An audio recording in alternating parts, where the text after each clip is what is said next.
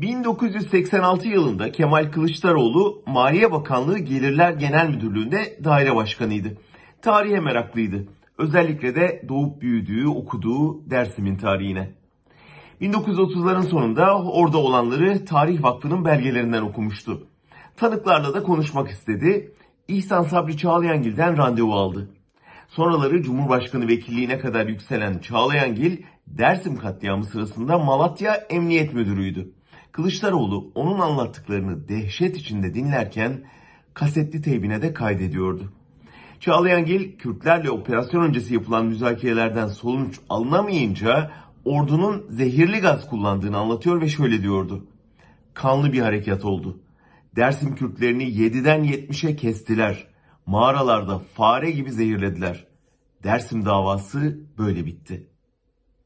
O zaman 38 yaşında olan Kılıçdaroğlu, Seyit Rıza'nın idam sahnesini ve asılmadan önce söylediği ayıptır, zulümdür, cinayettir sözlerini de infazın tanığı olan Çağlayangil'den bizzat dinledi.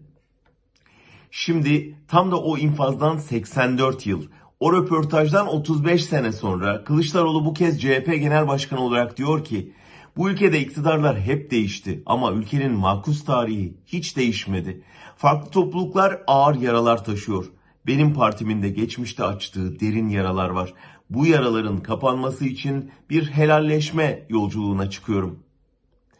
CHP lideri eğer kendi partisinin de ortak olduğu tarihi yaralarla yüzleşme ve o yaraları ruhunda taşıyanlarla helalleşme yolculuğuna çıkıyorsa elbette yolu Dersim'den, Aşkale'den, Mustafa Muğlalı kışlasından geçecektir. Nasıl Alman sosyal demokratlarının efsanevi lideri Willy Brandt Yahudi anıtı önündeki pozuyla Almanya'nın kaderini değiştirdiyse, Kılıçdaroğlu'nun maziyle hesaplaşması da sadece partisinin değil, Türkiye'nin yaralarını sarabilir. Şimdi CHP lideri bu sözün AKP devrinin suçlularının affı anlamına gelmediğini, onlarla her halükarda hesaplaşılacağını, helalleşmenin ise tarihin yaraladığı kesimlerle ve AKP'nin hepten böldüğü halklarla olacağını net şekilde izah etmeli ve büyük yara alan toplumsal barış için bir an önce yolculuğuna başlamalıdır.